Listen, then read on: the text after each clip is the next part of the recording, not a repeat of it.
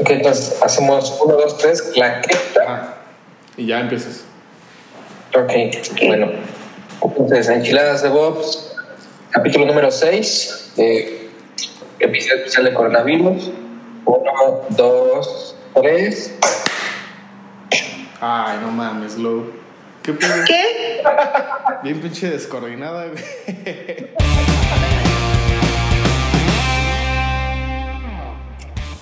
Buenas tardes, buenos días, buenas noches, enchiladas. ¿Cómo están? Esperamos de, este- de este lado que estén muy sanos, esperamos que estén cuidándose y estén resguardados. En esta ocasión estamos todos de forma remota por medidas de prevención, por los tiempos en los que vivimos. En esta ocasión el episodio se llama Disponibilidad de sistemas complejos en tiempos del COVID-19 y conmigo se encuentran Gloria Hola. y Ricardo. ¿Qué onda, amigos? Espero que estén muy bien. Como ven, por fin estamos los tres juntos, ¿no? Después de un chingo de intentos, sí, aquí andamos. Por lo, por lo, por, a lo mejor a ustedes les ha tocado, pero. O no. Pero el, también el internet ha estado medio inestable. Ayer lo quisimos intentar, pero la neta no, no se pudo. Hoy lo No intentamos más temprano, entonces. Pues esperemos que, que todo se escuche bien. Sí, esperamos de su comprensión porque estamos haciendo como la parte más simple, que consideramos más simple, pero pues este, obviamente habrá tal vez algunos detalles técnicos, pero ya iremos mejorando. ¿no? Sí. Lo importante es que estamos juntos y que creo que todos los de enchiladas están sanitos. Y que no tenemos tienen el- nada, ¿correcto? Así es. Yay. Bueno, sanos en cuanto a COVID, ¿no? Ya. Sí, ya eso es. Tengo un padecimiento mental, eso ya es muy aparte. Ok. Listo, vamos a hablar un poquito de la agenda de hoy, amigos. Richard, ¿me ayudas? Claro, pues como, como lo estaba diciendo Bruno, eh, y sí, vamos a hablar otra vez de COVID, o estamos hablando de COVID, todos los podcasts que he estado escuchando últimamente están hablando de eso. Entonces, este, aquí no, no es tan diferente, sobre todo por algunos temas, como lo podrán ver pues en el título, la disponibilidad de los sistemas ahorita no es tan, o, o no es la mejor, o, o se está poniendo a prueba. Y también vamos a hablar acerca de, una, creo que una parte muy importante de la cultura de DevOps es como eh, el trabajo remoto. Creo que muchas personas, al menos eh, en varias empresas que conozco, al menos en la empresa donde trabajo yo, y creo que la donde trabaja esta Gloria también, y Bruno, no sé, ahorita, ahorita ellos van a decir, este, estamos de, de, de home office o de work from home. Este, y también eso eh, implica una complejidad o, eh, en, en cuanto a la coordinación de cómo trabajamos, ¿no? Vamos a hablar un poco de eso y a, como, y a la disponibilidad. Este, para, para empezar, pues quisiera que Bruno y Gloria nos comentaran si eh, ustedes están remotos o están, creo que están remotos, ¿no? No sé quién quiere empezar. Pues yo sí me encuentro remoto, eh, ya llevo una semana, no es mi primera vez remoto, ya he hecho en cantidades largas, creo que lo más largo que he hecho ha sido un mes de forma remota, Órale. pero entonces ya, ya me conozco cómo soy, qué siento y qué, qué puedo hacerme para ayudarme a mí mismo y no mantenerme, más bien, y mantenerme cuerdo. Y entonces, este, realmente no creo que eso lo hablemos en este podcast. Eso váyanse a uno de los mil posts que hace toda la gente remota. Son muy buenas personas, son muy buenas posts, pero de eso no vamos a hablar tanto en este podcast. Eh, Tú, Lu, ¿cómo has este, sentido ahorita la vida remota? Pues bien, en realidad eh, también yo he trabajado bastante tiempo de forma remota. Eh, creo que lo máximo que yo he trabajado de forma remota tal vez son como 15 días o también como que, no sé, un mes en el que vas solamente tres veces a la oficina o cosas así. Y la verdad que muy bien, este, pues tenemos como canales de comunicación, eh, VPNs y como un, un flujo de trabajo que pues sirve bastante para el trabajo remoto. Entonces, pues digamos que estoy bien por esa parte. De hecho, regresamos a trabajar hasta el primero de abril. Y pues me parece muy buena esa medida y ojalá que todos este, los que nos estén escuchando tengan esa posibilidad durante esta pandemia. Y pues digamos que en mi caso ya estoy acostumbrada eh, al trabajo remoto. ¿Qué es lo que sí dices? Ay, como que dices, ay, pues es que no, esto no es solamente trabajo remoto, sino que también el hecho de, pues, por ejemplo, que ir, salir el fin de semana, que sea tomarte una chelita o esas cosas, ahí sí es como donde en lo personal estoy sintiendo, ¿no? Mi jueves de margaritas en Chile dos por uno, pues no, o sea, con esas cosas. Chilis patrocinanos. Chilas, chilis patrocinanos, margaritas presidentes, pero entonces dije, pues voy a aprender a hacer mis margaritas. Digo, es como la lección que me queda de esta pandemia. Bueno, ese es un buen punto, eh, que, es ahorita lo que, a, lo que quiero ir, pero eh, sí, sí veo que es como una buena posibilidad. De hecho, ahorita, eh, o ayer que quisimos grabar el podcast, Bruno lo decía, hay empresas que no están preparadas todavía para el trabajo remoto, que a partir de ahora van a estar preparadas o, o se vienen buenas cosas. Este, ahorita andamos más en ese punto, pero eh, otra pregunta hacia ustedes. Eh, bueno, ah, bueno, eh, yo también ya llevo una semana de, de, home office. realmente no he pasado tanto tiempo de home office, más que una semana creo a lo mucho, a lo que recuerdo yo. pues creo que mm, no me gusta tanto últimamente, la verdad es que sí me gusta ir más a la oficina por el la cuestión del switch mental entre tu casa y la oficina. Igual no me queda tan lejos la oficina, entonces creo que lo disfruto. Eh, pero bueno, eh, esto me, me, lleva a otra pregunta que quisiera que, que comentáramos, ¿no? Eh, para ustedes, hablando de, en, en la cultura de DevOps, ¿qué es lo que necesitan hablando de técnicamente, o sea, herramientas técnicas, este, software, hardware, no sé, ese tipo de cosas? y qué necesitan como soft skills para hacer un buen o que consideran ustedes para que, que tiene que ser un buen un buen este home office o work from home o trabajo remoto eh, no sé Bruno qué es lo que tú ocupas cómo qué es lo que consideras que necesita alguien para hacer home office y una opinión acerca de eh, las empresas que no lo hacen y cómo lo podrían empezar a hacer Ok, este, ¿qué ocupo yo? Utilizo una VPN. En mi trabajo hay mucha documentación que es solo accesible vía VPN porque es practice. Este, utilizo Slack. Slack es mi mejor amigo, me gusta mucho. Aunque, aunque recientemente estamos probando este, Discord, pero es menos oficial, es más entre, digamos, mis compañeros con los que normalmente pues, platico de otros temas que no son trabajo.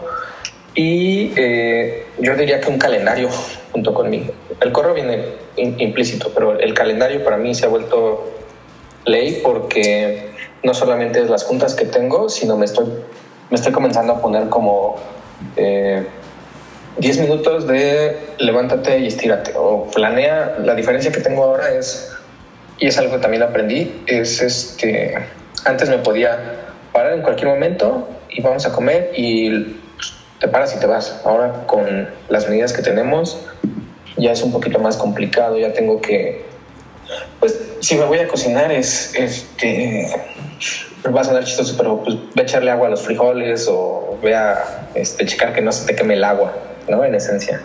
Esas cositas que son, pueden ser cosas en lo que inicia tu siguiente junta o este, en lo que dejas trabajando un terrafón, ¿no? puede ser todo ese tipo de cositas que te tienes que ya adaptar que no hacías en tu día a día.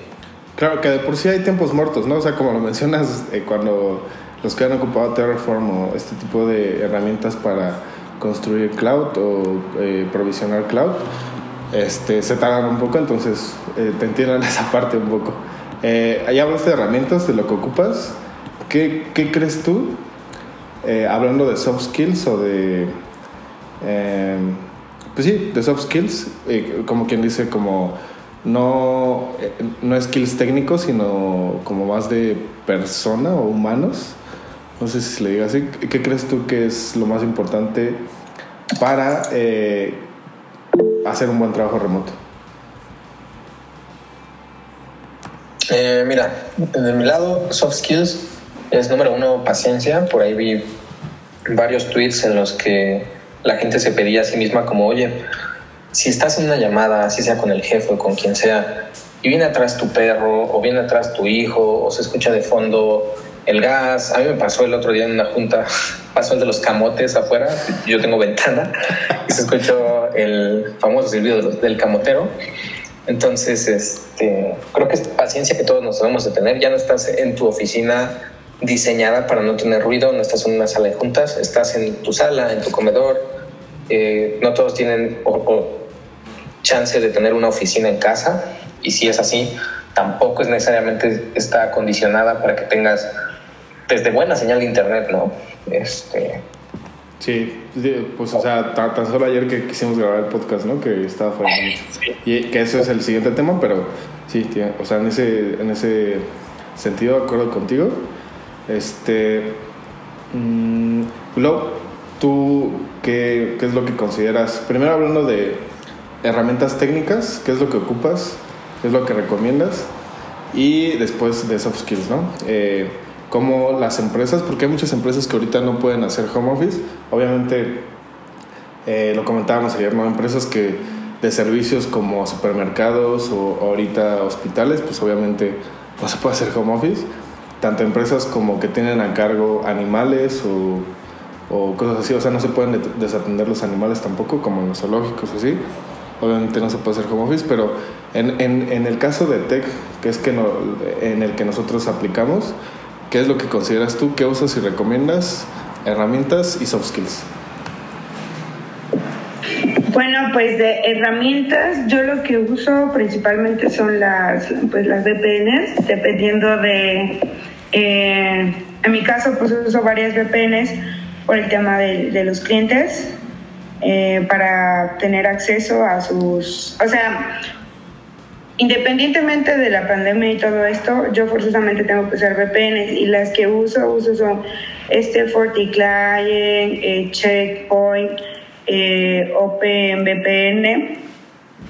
Y en el caso de la empresa, por ejemplo, tiene una VPN para acceder a todos los recursos de la empresa, o sea, como todas las plataformas, todos los correos y demás.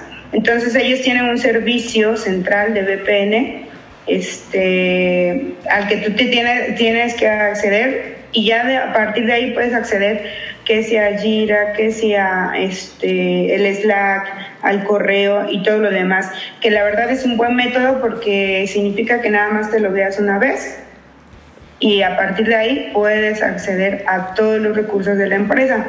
Hablando de la empresa y de los clientes es otro tipo, ya este, te decía que Checkpoint y eh, FortiClient, este, y otras marcas de VPN, pero aquí el punto es que, bueno, yo sí tengo una manera de poder trabajar de forma remota. Eso solamente para el tema del trabajo. Para el tema de la comunicación, este, Slack, eh, al igual que Bruno, es mi principal este, pues, vía de comunicación, de como pronta, se puede decir, eh, para el tema de este, tareas y demás, o como cosas bastante puntuales, pues el correo y como dice Bruno, el tema del calendario también para mí eh, se ha vuelto importante porque de esa manera pues eh, agendas todo tu día y puedes ya pues saber tú qué tienes que hacer durante todo el día y como dices, ¿no? Ah, puede que dentro del calendario haya bloques de, no sé, una hora tal vez o 30 minutos que pues dices, no, no voy a estar realmente haciendo nada y puede ser que ahí eh, aproveches que para echar em, la ropa a la lavadora o que si para poner a coser algo o pues no sé, tal vez para leer o cosas como así que son las bondades del home office, ¿no? Que puedes hacer cosas como que no te tomen tanto tiempo, no te distraigan del trabajo, te permitan levantarte a tu lugar y desconectarte tantito y regresar. Entonces, mis herramientas en cuanto al tema técnico son esas. Eh, respecto a los soft skills que necesitas para trabajar de, forma remota es este, ser responsable. Creo que ese es de las más primordiales porque al, al ser tú responsable, pues no es como que te valga tu trabajo o no es como que vas a decir, ay, no, pues, o sea, nadie me ve, no, no voy a hacer las cosas. O sea, no se trata de eso, sino más bien en este caso a mí me gustaría hacer bastante hincapié en la parte de la responsabilidad, porque si nosotros trabajamos bien de forma remota, vamos a generar la confianza en las empresas para que nos den más trabajo remoto y eh, esto permitirá también ver a las demás personas que no tienen la posibilidad de tener trabajo remoto, de que sus jefes digan, bueno, trabajar remoto también es una buena opción. Este, entonces, para mí la responsabilidad es bastante importante. Eh, la otra es, desde luego, la parte de la organización.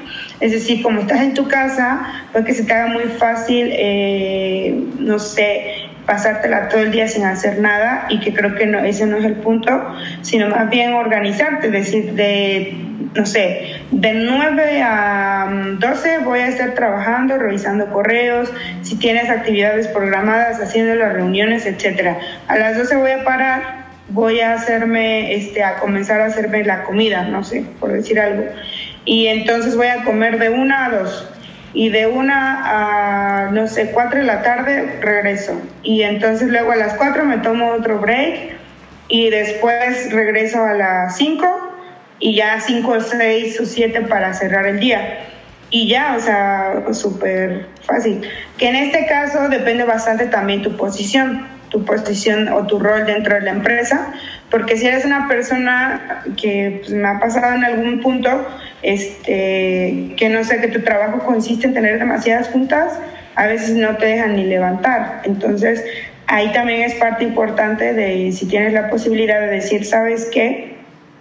Eh, déjame, me organizo y sabes que en esta hora no puedo porque tengo que hacer esto o lo que sea, si se puede desde luego, y organizar tu día. Entonces, para no sentir, porque esa es otra cosa que pasa, que todo el día estás trabajando, llega a las 9 de la noche y sigues frente a la computadora haciendo cosas del trabajo. Entonces, esa es otra, la organización. Y la otra que yo creo que es bastante importante mmm, es como la parte de algo que decía Richard eh, ayer acerca que usábamos nosotros en nuestro trabajo, lo de el Hansei, ¿no?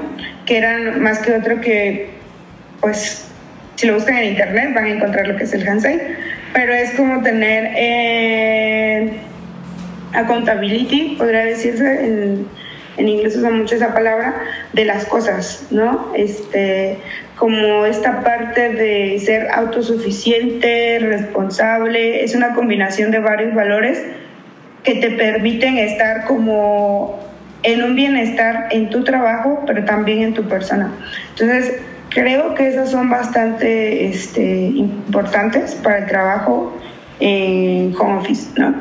Porque sobre todo que dejemos de pensar que tiene que estar una gente detrás de nosotros, ¿qué pasa? O sea, sobre todo en lugares como agencias y eso, que tiene que estar atrás de ti marcándote el paso, porque no debe ser así.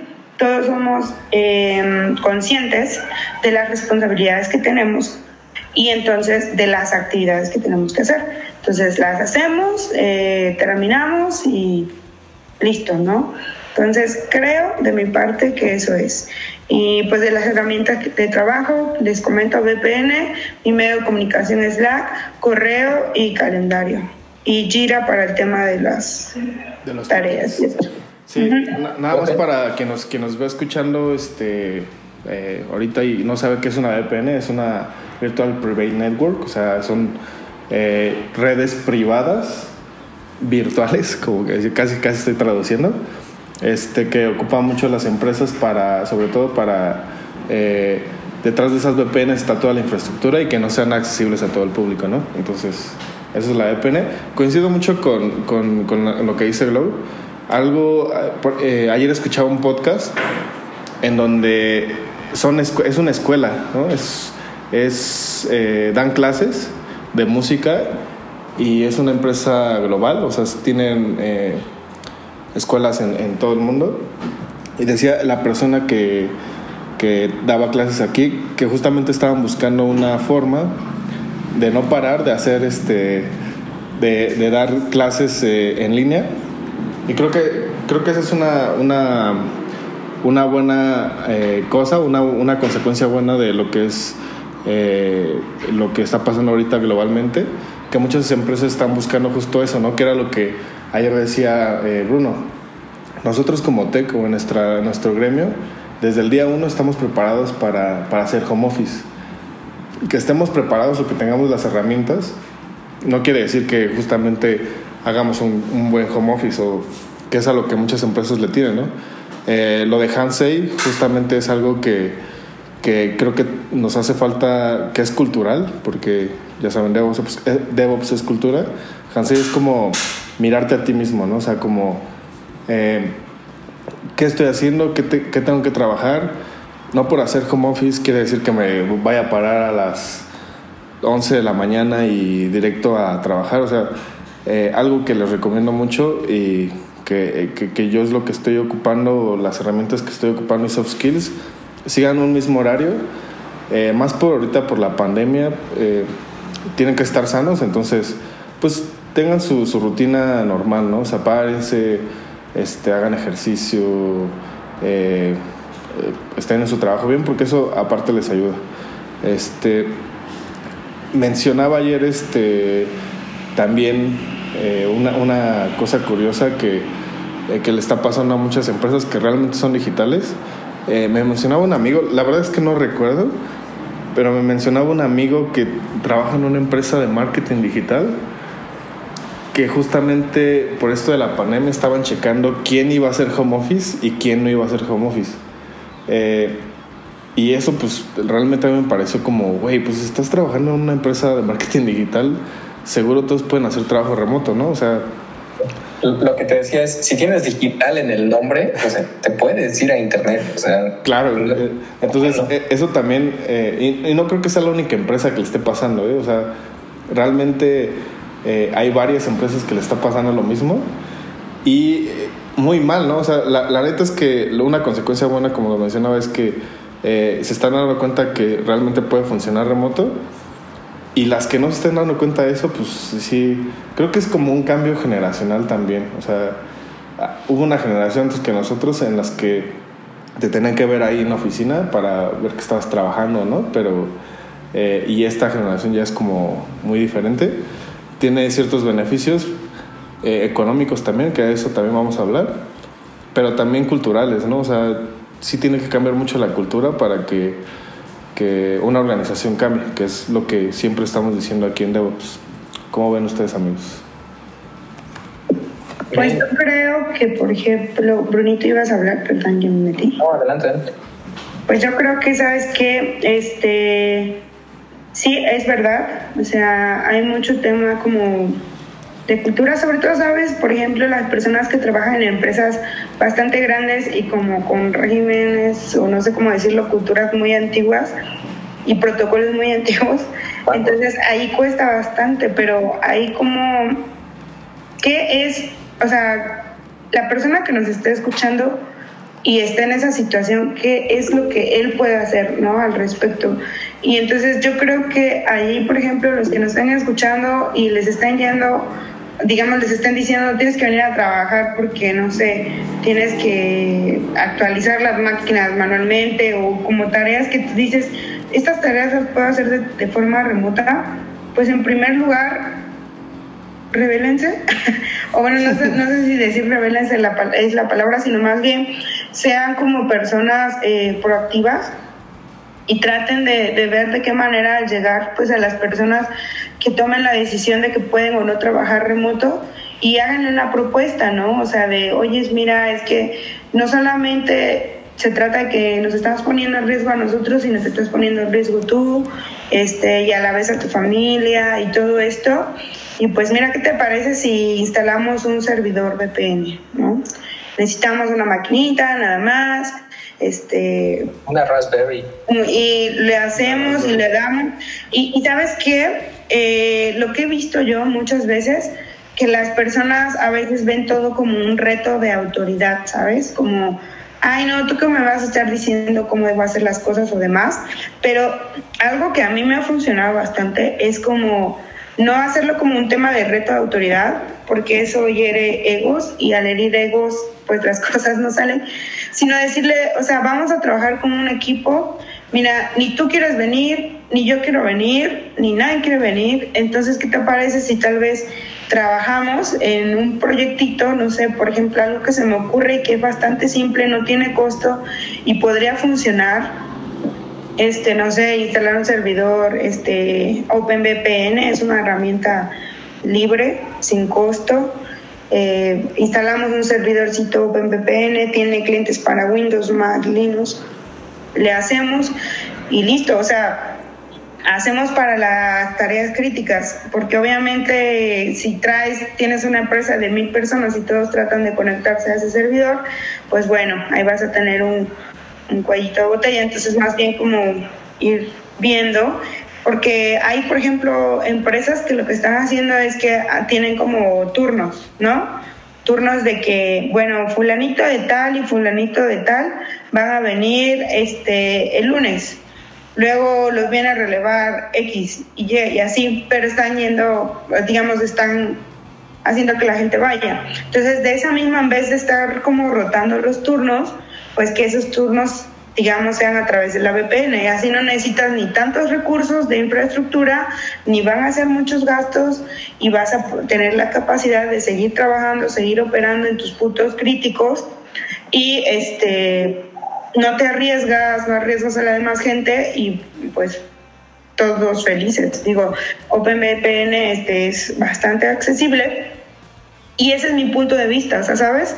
Como sí hace falta cultura, sí hace falta eh, tal vez como esos valores de compañerismo del equipo y todo, pero ¿qué vamos a hacer al respecto? O sea, no, nos podemos quedar como sentados viendo cómo todo se cae, sino que tratar de, poner ahí un granito de arena, como de, de no, sin generar conflictos, sin hacer nada, que, sea exasperante, sino simplemente como en pro del bienestar de todos, porque no, no solamente se trata de, de, de, ti o de mí, se trata como de nuestra familia, nuestros amigos, personas que con las que llevamos trabajando, no sé, empresas en las que tal vez está pasando esto, llevan trabajando cinco años, o sea, son personas que se conocen desde hace mucho tiempo. Y creo que eso es lo que haría un poquito la diferencia, ¿no? Ver, ver las posibilidades de solución que hay. Y si no se sabe, por ejemplo, en, nuestro caso como comunidad, siendo como enchiladas de WOPS, nos ponemos a disposición y yo creo que eso es lo que nosotros podríamos hacer de si alguien cree que puede hacer este tipo de tareas en su empresa. Yo en lo personal, por ejemplo, mándenos un correo a enchiladas, que es mi arroba enchiladasdevops.com y les ayudamos a instalar su servidor VPN. A mí nada me cuesta. De hecho, de hecho, qué bueno que lo mencionas, poner el servicio a la comunidad de... Eh, ahorita en tiempos de cuarentena, pues estamos en casa, eh, ¿cómo aportamos valor de esa manera? Este, si tienen un problema de, de, de lo que quieran, de Docker, de algo de en su trabajo, por favor échenos un correo. Ajá, y pues igual, o sea, les podemos ayudar, eh, les dedicamos una... service. Ajá, exacto. Entonces, eso es lo que podemos hacer nosotros como comunidad ahorita en estos tiempos. Y bueno, eh, algo que mencionaba Glo y que, me, que ahorita me, me, me, saltó mucho y, y no, no lo tenía en cuenta es que realmente ahorita por cuarentena estamos en casa, pero en nuestro trabajo eh, nosotros podremos estar en casa no pasando esta contingencia, ¿no? Eh, esto me recuerda mucho dos libros. Uno que ni siquiera tiene que ver con DevOps, que es eh, de Timothy Ferris, creo que es la semana laboral de cuatro horas o algo así. Este, él mencionaba en una parte que hacer trabajo remoto es como ahorrar mucho tiempo, ¿no? Entonces, este, él, dice en ese, en ese libro, siempre busca, y esto va más como a la cultura, y la verdad es que los alentamos a hacer eso, siempre busca eh, hacer bien tu trabajo en tu oficina, ahorra tiempo para que te puedan dar trabajo remoto, ¿no? Entonces, eh, una vez haciendo trabajo remoto, porque pues la neta eso te ahorra mucho tiempo, o sea, te ahorra tiempo de traslado hacia tu oficina, te ahorra tiempo de eh, que puedes ocupar en otro tipo de cosas, siempre y cuando los ocupes bien, pues si no, ¿para, ¿para qué? O descansar simplemente. Y eh, algo, eso como cultura, como personal, Y también eh, algo que me salta un poco en, en, trabajos como el de nosotros, no solo por, por, les digo, por ahorita por la cuarentena, sino en sí por, porque a lo mejor muchos nos entenderán, eh, tienen equipos, eh, en, bueno, tienen en sus equipos, los miembros de sus equipos seguro están en diferentes partes del mundo.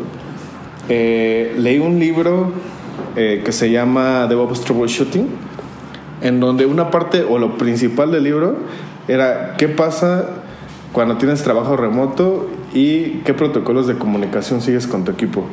Y pone un ejemplo muy claro. Imagínense que se cae el servicio X y es muy importante que, que, se levante, como muchos de nuestros trabajos. ¿Cómo, eh, cómo es la comunicación en tu equipo? Eh, ¿Cómo son los skills de comunicación en tu equipo cuando pasa algo así, no? Y lo comentábamos ayer, Bruno, ¿no? Este, eh, ¿Qué pasa cuando se cayó eso? ¿Cuál es tu primera vía de comunicación? ¿no? ¿Cómo se hace esa, esa comunicación? Porque el libro lo menciona. Ah, bueno, pues una, una videollamada. Pero ¿qué pasa? Alguien está explicando, oigan, es que se cayó el servidor tal, pasó tal, pasó tal, y de repente alguien se une. Eh, se ha unido Bruno Díaz a la conversación. Y entonces el que estaba hablando, pues como que pierde el foco. Ah, bueno, y empieza otra vez. Ah, bueno, estábamos comentando, Bruno, que se cayó tal servicio, tal servicio, tal servicio, y en eso se conecta Gloria. Y puta, empezar otra vez, ¿no? Ah, bueno, Gloria, estábamos comentando que se quedó. Y en eso pierdes mucho tiempo, ¿no? Son cositas que no lo vemos como tal. Eh, que, quizás no son bien. Exacto, no nos ponemos a pensar eso, pero eso realmente eh, también tiene mucho que ver con la cultura que hay en tu organización. ¿no? Entonces, eh, no sé qué, qué, protocolos o cómo ves eso tú, Bruno. Sí, y también estábamos hablando de qué, qué pasa si se te cae el, el medio de comunicación principal, ¿no? Tiene, tiene eh, justo eso, lo, menciona el libro. Tienes un medio o un medio de comunicación de respaldo para en caso de que no tengas ni videoconferencias, ni puedas hacer chat, ni puedas hacer este tipo de cosas. Eh, les recomiendo mucho ese libro, lo vamos a poner en las notas. Está muy chido. Este, pero sí, o sea, ¿qué pasa en ese tipo de casos, no? que también tiene que ver mucho con la organización. Sí, no, a mí personalmente me ha tocado vivir una transición de Skype for Business a Slack. Y en la transición algo falló porque no sé qué tema hubo de, de redes, y tuvimos que hacer failover a un IRC, como, como, por tres días, o sea, no fue tanta, tan disruptivo, Pero, pero para nosotros, de nuevo, nosotros somos técnicos, ¿no? Sí, dices a recursos humanos, y no es que sea, no estoy discriminando recursos humanos, ah, vámonos a este IRC, puta, empezamos por qué es IRC, cómo me conecto, tengo un cliente, este, etcétera, ¿no? Sí, eso es como puta, eso es, nadie se pone, bueno, al menos yo hasta que leí ese libro no me ponía a pensar en eso, pero es mucho de la cultura de troubleshooting, de la cultura de DevOps, pues no solamente en, eh, y esto DevOps, como, como lo decimos, conlleva de, de desarrollo y operaciones, ¿no? Entonces es algo que nadie se pone a pensar y que justamente en este tipo de crisis han pasado, ¿no? Que esto nos lleva al siguiente, eh, al siguiente tema, que es la disponibilidad de servicios porque ahorita que todos están en cuarentena, muchos servicios de, de streaming sobre todo han estado colapsando, o no colapsando, sino están estado saturando, como Netflix, como eh, este tipo de servicios. Por ejemplo, mi, mi, internet ayer estaba de la chingada porque seguro había muchas personas conectadas en los nodos. Eh, y esto lleva a, les digo, a, esta, a, este, tema, ¿no? Eh, ¿Nos quieres comentar un poco de ese tema, Glow? No, justo en lo que se desmutea, justo eso que acabas de decir, había mucha gente en los nodos. Para empezar, que los carriers soporten a todos al mismo tiempo, ¿no? Hasta el Easy, etcétera, patrocínenos pero no sé si estén listos para soportar la carga, ¿no? No, y justo en tiempos de contingencia, o sea, a nosotros nos tocó vivir el terremoto del 19 de septiembre acá en, en la Ciudad de México, apenas, hace dos años, del 2017, y colapsó, o sea, colapsó eh, los servicios de comunicación, colapsaron ese tipo de cosas, eh, que, que, tiene que ver mucho también con la, sí con la infraestructura, hardware y lo que quieras, pero también tiene mucho que ver con la, con la, con, la cultura de DevOps, ¿no? Y por qué muchas empresas están adoptando DevOps en sus organizaciones para evitar ese tipo de casos. Por ejemplo, digamos un este, ay, ¿cómo le dicen? Este viernes negro o Friday, eh, Black Friday, ajá. En, en, las, en las, este, en las empresas de, que, que venden, eh, justamente adoptaron mucho eso porque se daban cuenta que eh, sus sistemas en ese tipo de días colapsaban, ¿no? Y, y, no se pueden perder ese tipo de ventas. hay algo muy famoso que, que, que tenemos preparado o que investigamos un poco, que es que todas las empresas buscan los 5 9 y a lo mejor algunos de ustedes los han estado, lo, lo, han escuchado. Hay un término que cuando dicen, no, esta empresa es de 5 9 quiere decir porque el 99.999 y así 5 9 están disponibles en, en, en, su, bueno, están disponibles, ¿no? Tienen disponibilidad. Este, Glow nos ayudó un, un poco a investigar un poco de eso. No sé si Glow, ¿estás por ahí? Sí, sí, aquí estoy. es que estaba bien. Este, sí, bueno, respecto a la disponibilidad, que es el tema que estamos abordando ahora, eh, hay como diferentes tipos de, de, disponibilidad para el tema de los servicios, ¿no? Eh, lo que decía Ricardo acerca de los 5.9 es, eh, hablas respecto a, pues bueno, los términos que en alguna, digamos que con los clientes se firma respecto al SLA, ¿no? Que es este, básicamente como la disponibilidad de, de servicio que le, le prometes a un cliente. Obviamente, por lo general, todos los clientes te van a exigir pues que tengas siempre los 5 9 o más. Como decía Brunito, me comentaba que Amazon te prometía los 11 9, ¿no? Brunito. Sí. Sí, después se cayó ese 3. Entonces... entonces, eso nos dice que no todos los sistemas son disponibles siempre, pero si tienen la oportunidad de, en este caso, este, estos comentarios o esta sección va más dirigidas a las personas que son, este, pues están ahí, digamos, todos los días eh, encargados de la infraestructura, como de la disponibilidad de servicio de sus empresas, y dices, puta, es que o sea, ¿cuántos servidores meto? ¿Meto dos? ¿Meto tres? O sea, ¿cuál es, cuál es mi camino a seguir? ¿O cuál es la mejor decisión que puedo tomar? Este, alguien ya hace muchos años se tomó la molestia de crear ciertas fórmulas para eh, calcular el número de servidores que tienes que meter para eh, la disponibilidad de un servicio. Eh, ahora, ¿qué es la disponibilidad? Para los que nos escuchan y tal vez son como más desarrolladores o esto, cuando hablamos de la disponibilidad de servicio y de SLA, estamos hablando de que el SLA es, digamos, lo que nosotros prometemos de disponibilidad al cliente. Por ejemplo, hay empresas que dicen, bueno, tú como proveedor me tienes que garantizar que máximo, no sé, es decir algo, ¿eh? como que al año solamente puede estar mi servicio abajo 500 horas, ¿no? Entonces, en todo el año eh, tiene el downtime que tiene, o sea, el, tema de que esté bajo el servicio tiene que ser no más de 500 horas. Si pasa de 500 horas, entonces ahí se genera otro tipo de, digamos que de acciones, que ya sea penalización por parte del cliente o incluso pérdida de contrato o algún este, procedimiento legal. Eso, eso es cuando hablamos del SLA, eh, cuánto tú, cuánto tú puedes estar abajo, cuál es el mínimo y pues el máximo, ¿no? Y, y muchos, Ahora, te interrumpo, muchos dirán por qué tanto formalismo, pero por ejemplo piensen en, en, en empresas como Telco o de comunicaciones, Aeroméxico, por ejemplo, que es una empresa global. El otro día me ponía a pensar en GitHub, que muchos lo conocen y muchos lo ocupamos o sea, vamos a pensar, aquí en México es una zona horaria diferente a la que ocupan en Asia, en Europa y así. Si algún día GitHub eh, colapsa o cae abajo, imagínense qué puede pasar. O sea, eh, muchos pipelines, o sea, y digamos, eso en el peor de los casos, pero eh, empresas como Aeroméxico, por ejemplo, ¿qué pasa cuando, que ahorita está colapsando, justo? eh, que, que, espero que esto les sirva de, de, pues como para que vean que en una crisis qué es lo que necesitan. Eh, y bueno, perdón que te interrumpí, no sé si quieres seguir con eso.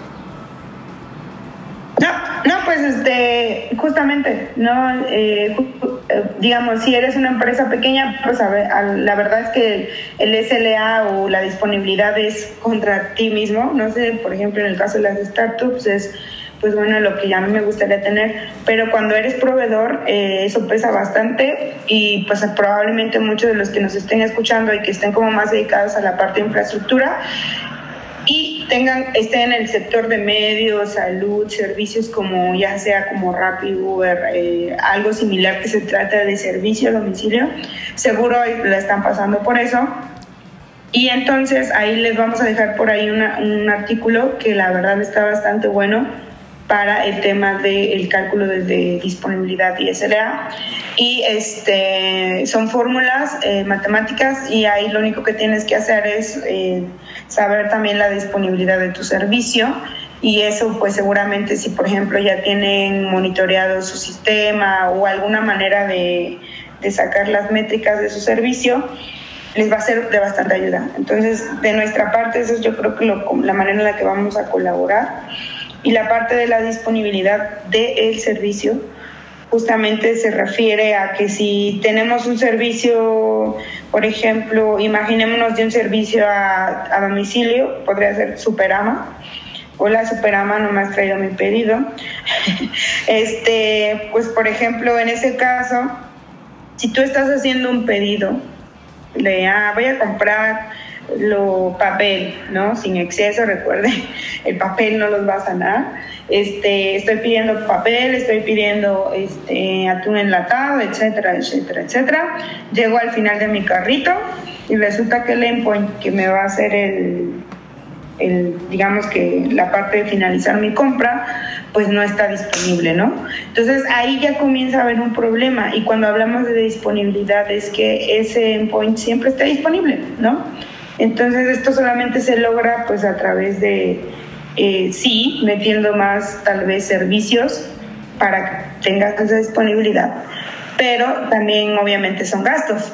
Y justamente por esa razón es la que nosotros este, les recomendamos bastante que chequen si tú te dedicas a infraestructura, tienes esa tarea de decir cuántos servidores vamos a meter, de qué manera los vamos a meter, cuál es la disponibilidad de mi aplicación, etcétera. Les vamos a dejar un artículo bastante bueno para que ustedes puedan checar la disponibilidad de su servicio, sobre todo en este tema de pandemia. Y lo que a nosotros nos digo, o sea, al fin y al cabo son servicios y ya X, ¿no? Pero yo lo veo más como el lado qué tal si tu servicio se trata como de algún servicio de salud, de algún servicio de farmacia que tal vez sí sea crítico, de despensa o algo así. De alguna manera estás aportando o ayudando con este problema que tenemos actualmente. Entonces, que tu servicio esté disponible es importante. Pero bueno. No pero es importante. Pero, pero eso, o sea, dices, bueno, son servicios de, digamos, Netflix y así. Digo, no hay Netflix un día, pero no pasa nada, ¿no? Pero eso díselo al CEO de Netflix.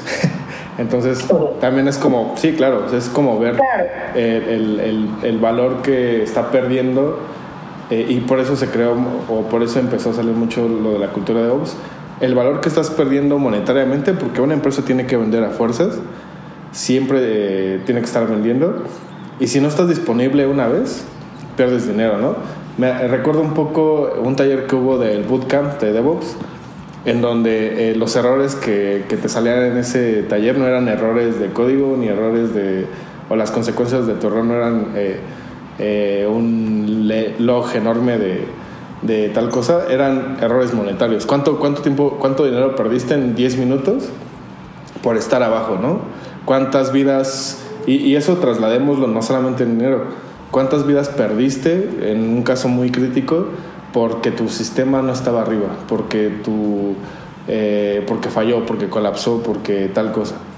Eh, Ahí, por ejemplo, yo, yo, tengo un muy buen ejemplo.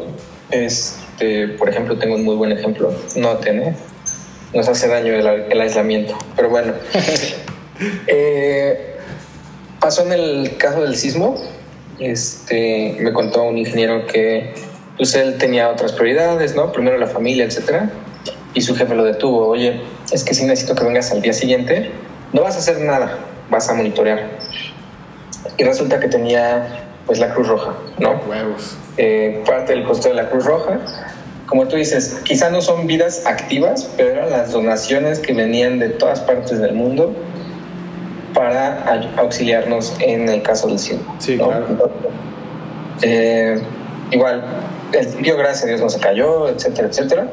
Pero entra todo, entra todo. Si no se cayó es porque tiene buenos cimientos. Si tiene buenos cimientos es porque alguien vio metodologías, este, tiene cinco, este, nueve de disponibilidad, etcétera, ¿no?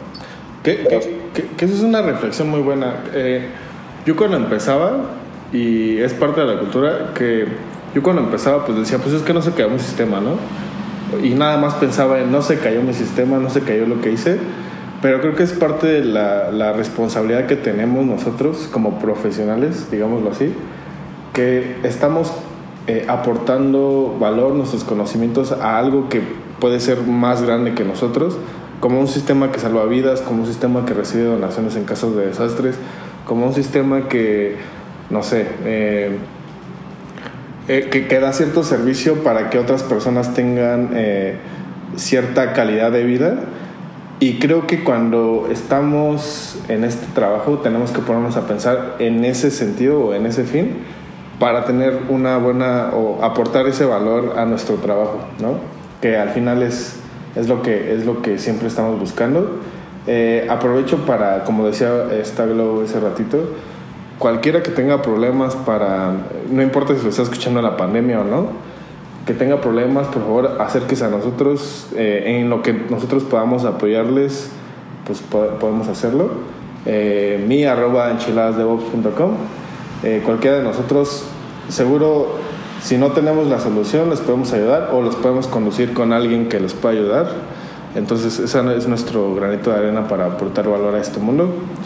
Y este, pasando, eh, concluyendo un poco este tipo de cosas, este, este, este tema, perdón, eh, justamente ayer comentábamos algo medio chistoso. Eh, pónganse a pensar en servicios como streaming. Pónganse a pensar en servicios eh, que pueden ser un poco tabú, que lo, que lo comentábamos ayer, pero realmente no he investigado tanto porque sinceramente no consumo este tipo de servicios, pero eh, pónganse a pensar en servicios de streaming como Netflix, como Prime Video. Como Pornhub. Y, o, o como Pornhub, por ejemplo. O sea, Pornhub abrió todo su tráfico libre en Italia cuando fue esto. Eso, eso, eso fue medio. eh, Estuvo. Fue una noticia. Todo el tráfico libre de Pornhub en Italia era. No sé si gratuito o algo así. Pero ese tipo de cosas dices, puta, o sea, yo, neta, nada más porque Nada más porque es tabú, o sea, nada más porque es un tabú este, el servicio, el- la, la cuestión de pornografía, eso es tabú todavía en la sociedad, pero, o sea, güey, ¿cómo chingados? Es, es- seguro esos güeyes tienen detrás de toda su infraestructura buenos ingenieros porque eh, de verdad pueden hacer eso al instante, ¿no? O sea, y a eso es a lo que, o sea, y te pones a pensar, Pornhub puede hacer eso. ¿Por qué Aeroméxico o por qué ciertos tipos de servicios que realmente no son de entrete- entretenimiento no tienen ese tipo de infraestructura? O sea, eh, nada más lo pongo sobre la mesa. No sé qué piensan ustedes, amigos. Porque todos los ingenieros y los buenos ingenieros ven porno. Ah, no es cierto. No es cierto, ¿Qué te pasa? pero, Era- pero no me hables así, ¿ok? nada más, obviamente. Pero es que la industria del porno es este bastante, bueno, en este caso es no lo pensarán, pero eh, deja bastante dinero. Este, entonces Claro, también claro, te güey. permite invertir, digo, bastante en el tema de la infraestructura. Yo tengo, o sea, no conocido directo, pero sí, este, digamos que un amigo que tiene que trabaja en, en, Porn- en Pornhub y su parte de la infraestructura es bastante robusta. Entonces, este, pues ellos contentos, obviamente, porque pues tienen acceso premium a todo este mundo.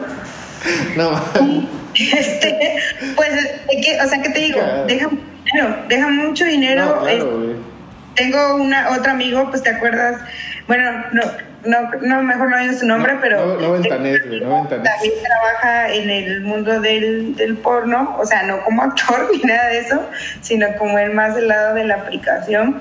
Y pues él dice que deja bastante dinero y, y sobre todo ese tipo de empresas detectan de dónde viene su principal tráfico y sobre esos puntos es que pues bueno, no sé, por ejemplo, por decir algo, ¿eh? no quiero decir que sea así, pero no sé, si ven que Europa es su mayor cliente y tiene como mayor tráfico, pues entonces posicionan servidores del contenido eh, mucho más cerca de esa región, ¿no? Para que no tengan que estar atravesando este, o dando saltos tan altos. Entonces, mm, más bien ahí justamente otra vez vuelve a aparecer el tema de las métricas de la visibilidad de tu operación. Que eso es lo más importante. ¿Qué tanta visibilidad de tu operación tienes? ¿Sabes de dónde eh, te están consultando? ¿Sabes cuántos usuarios tienes? ¿Sabes el número de recursos que gasta tu aplicación en hora pico? Eh, su máximo, este, memoria, CPU, este, throughput, input sabes cuánto estás gastando eh, en tu mínima capacidad, es decir, cuando no hay nada. Entonces, esos datos son lo que te lo van a decir todo. Porque si tú dices, y ya vas a poder tomar decisiones, al fin y al cabo las decisiones se toman con base a información y datos. Entonces, tú que las estás escuchando, lo primero que habría que hacer es ver cuál es el comportamiento de tus usuarios, el consumo y de tus aplicaciones. Una vez que tengas claro eso y tu panorama, entonces sí, dices, pues entonces estoy viendo que mi, mi disponibilidad, no sé, este, es menor, eh, o sea, realmente mis aplicaciones respondan súper bien, todo está bien, pero mi mayor número de usuarios que viene, no sé por qué, yo estoy en México, pero viene de Estados Unidos. Y mi zona no está, está lejos de Estados Unidos, entonces ahí hay una pérdida en la información, entonces este tal vez me convenga mover de zona a mis servidores. Cosas así tan simples y decisiones puntuales y básicas que te pueden ayudar a tener mejor disponibilidad y performance de tus servicios. Es mi punto de vista, no sé qué opine Ricardo y Brunito.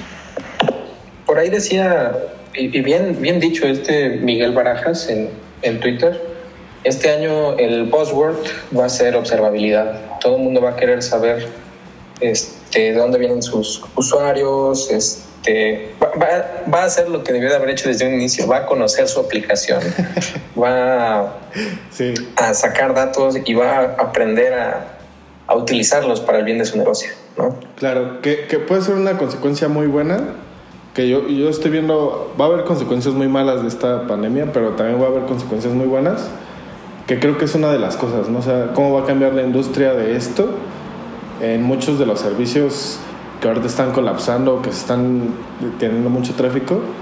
Eh, y creo que sí, o sea, tiene razón, va a ser eh, métricas, ¿no? O sea, ¿qué necesito en, en, este, en tiempos de crisis para poder seguir viviendo, para poder seguir sobreviviendo? ¿Y qué me va a dar eso? Nada más las métricas que tiene mi sistema. De acuerdo. Oigan, y este, ya que estamos hablando ya un poquito más de negocio y todo, me gustaría tocar el siguiente tema, que es este, cuál es la diferencia entre un DRP y un BCP, ¿no? Arranca por uno. Primero por las siglas, ¿no? DRP es eh, Disaster Recovery Protocol, y por ahí vienen otros términos eh, de la mano y más siglas. Y BCP, que es eh, Business Continuity Plan, ¿no?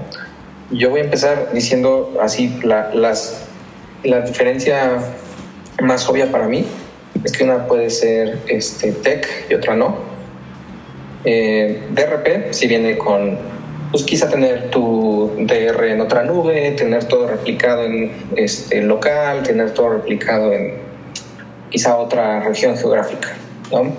Y plan de continuidad de negocio. Eh, lo que estamos viviendo ahorita. ¿Cuántas empresas ahora tienen su infra replicada con su DRP y todo? Pero ¿qué creen? Para que la infra funcione y la aplicación funcione, no tienen habilitada a su gente eh, remota. Claro. Entonces, tu plan de DRP está padrísimo, funciona y sin problema alguno, pero tu gente no lo puede usar porque no pueden estar en la misma oficina todos. Entonces, eh, por ahí abro un poquito eh, el debate. ¿Quién quiere comenzar, amigos?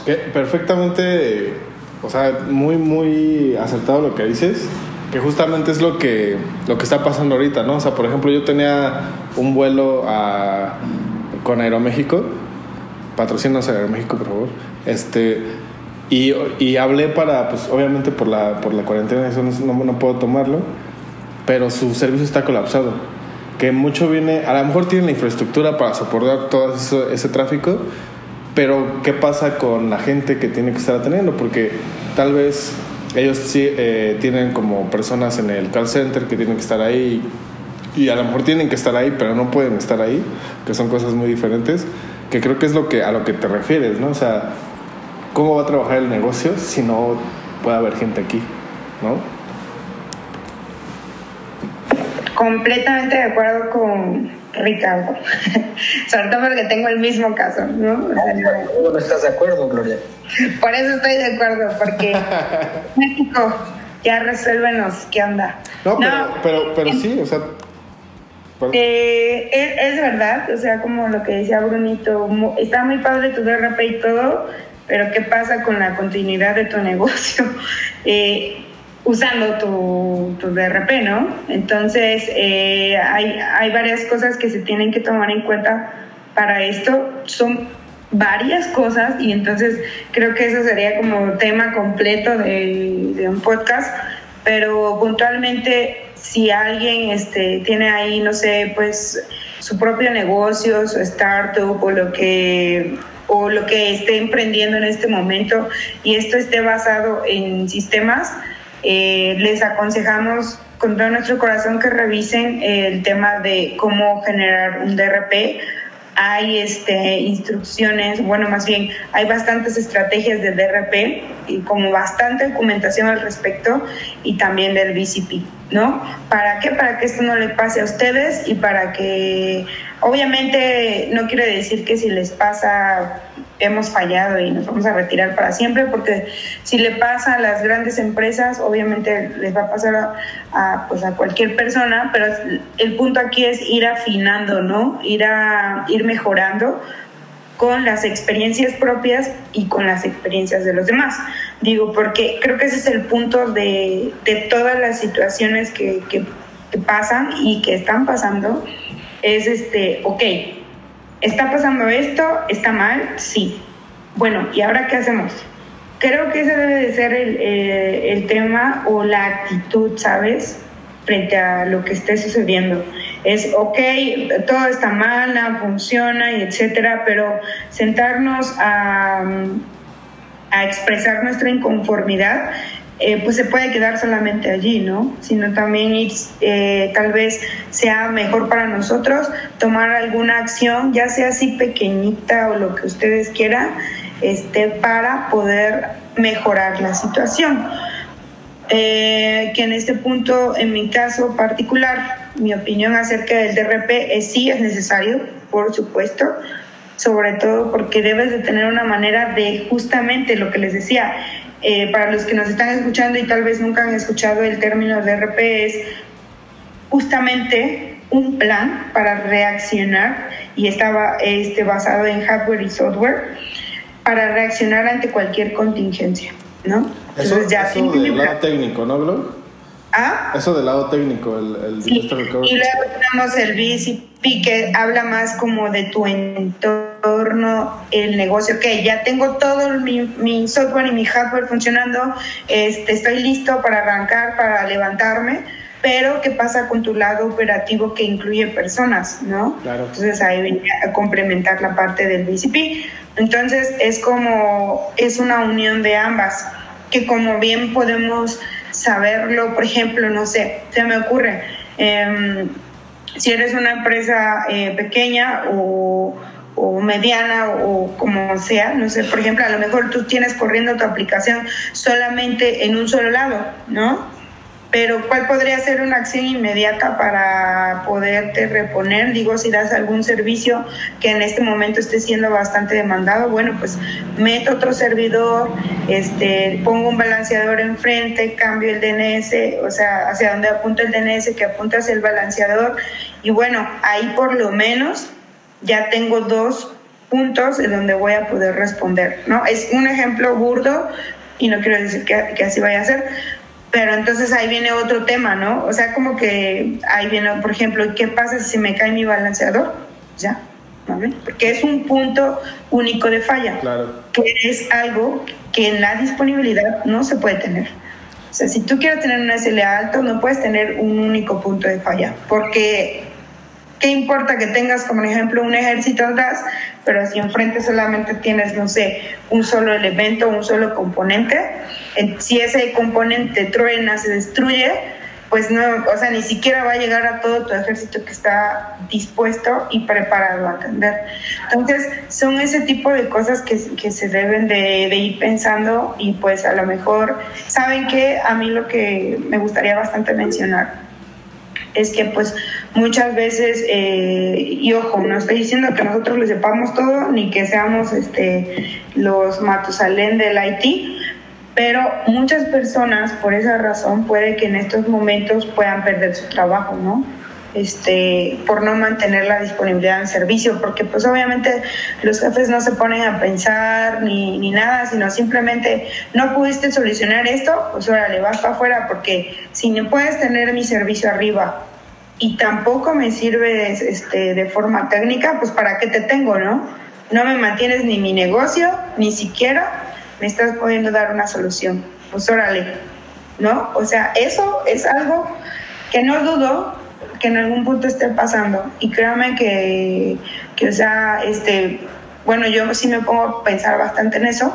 Y entonces, por esa razón, eh, pues también una vez más repetimos, si ustedes tienen algún problema o algo así, eh, mándenos un correo y nosotros veremos la manera de poderles ayudar con eso porque eso es lo que a mí me preocupa, este, porque obviamente, no sé, digo, eh, afortunadamente creo que Ricardo y Bruno y yo tenemos un espacio de trabajo bastante amigable y donde no, tal vez no, no tenemos tanto peso de ese modo, pero hay lugares en los que yo también he estado donde el peso es mayor porque obviamente el trabajo es tú eres un todólogo, ¿no? Entonces tienes que resolver todo.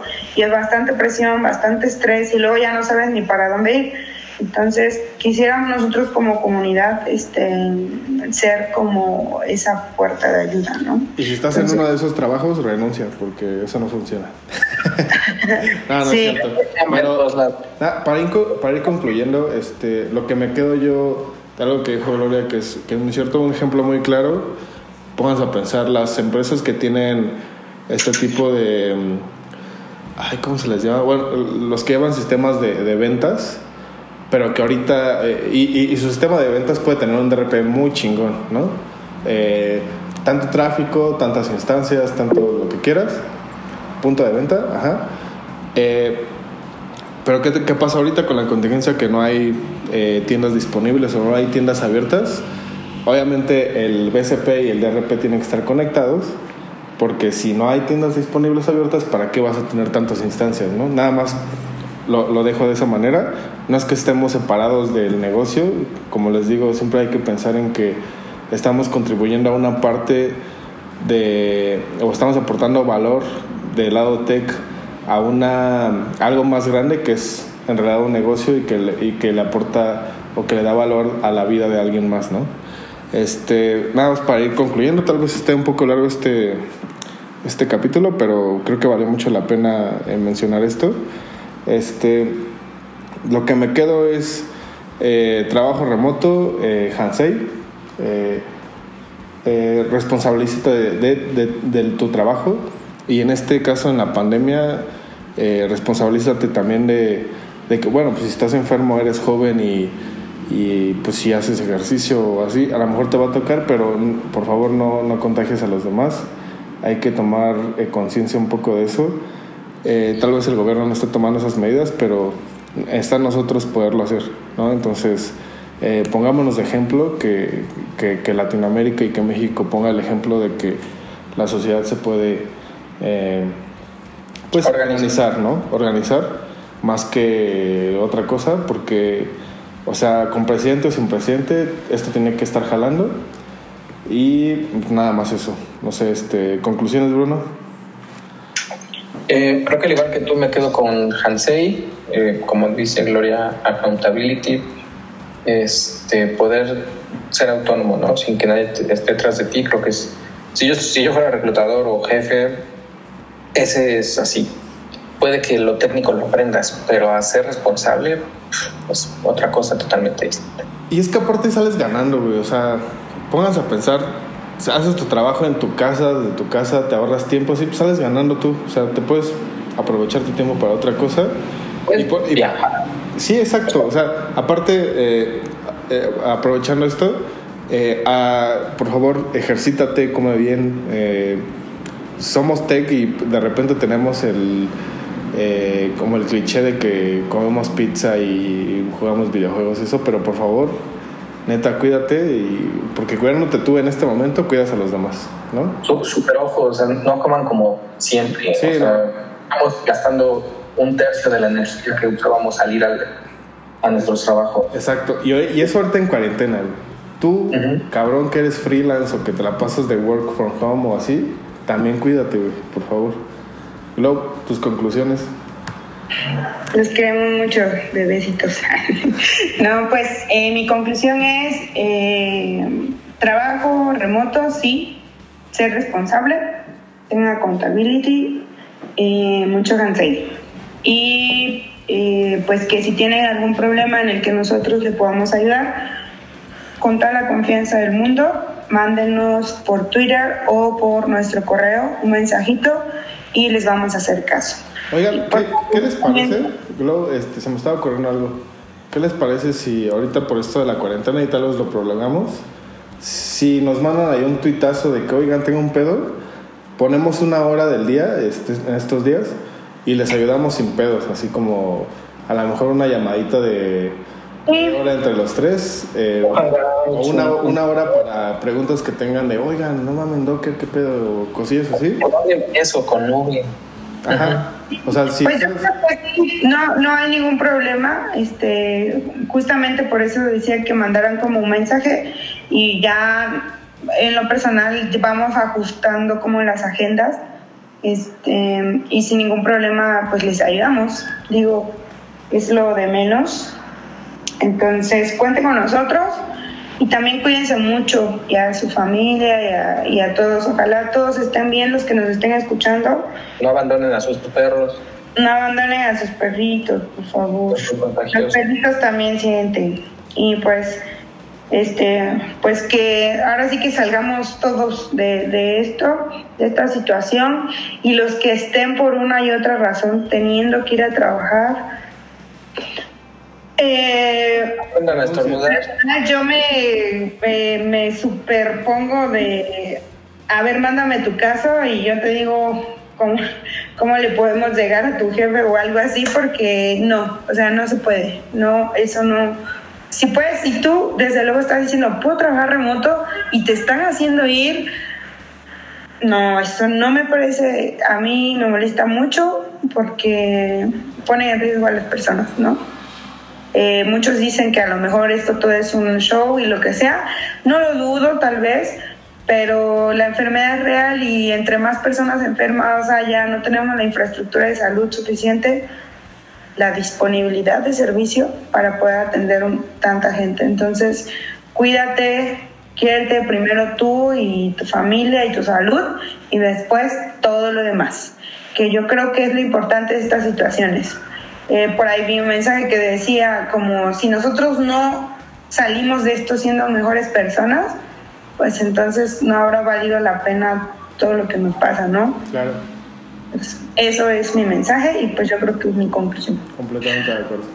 No se arriesguen amigos, responsabilícense y pues para adelante. Ahí lo que necesiten, un correillo, un tuitazo y vemos qué onda, ¿no? Vale. Cuídense, enchiladas. Los queremos. Un Abrazo. Este fue el episodio número 6 enchiladas de Bob's. Creo que, creo, creo que es el 5, porque el de entrevistas no contaba tanto, pero bueno.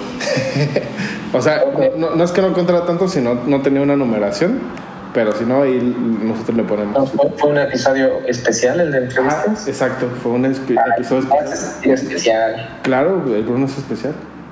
Se llama, se, se llama Bruno Díaz. Bueno, enchiladas, vamos concluyendo. Muchas gracias, saludos y adiós. Digan adiós todos, Adiós, cuídense mucho, los queremos. Adiós, tápense. por favor. Terminamos.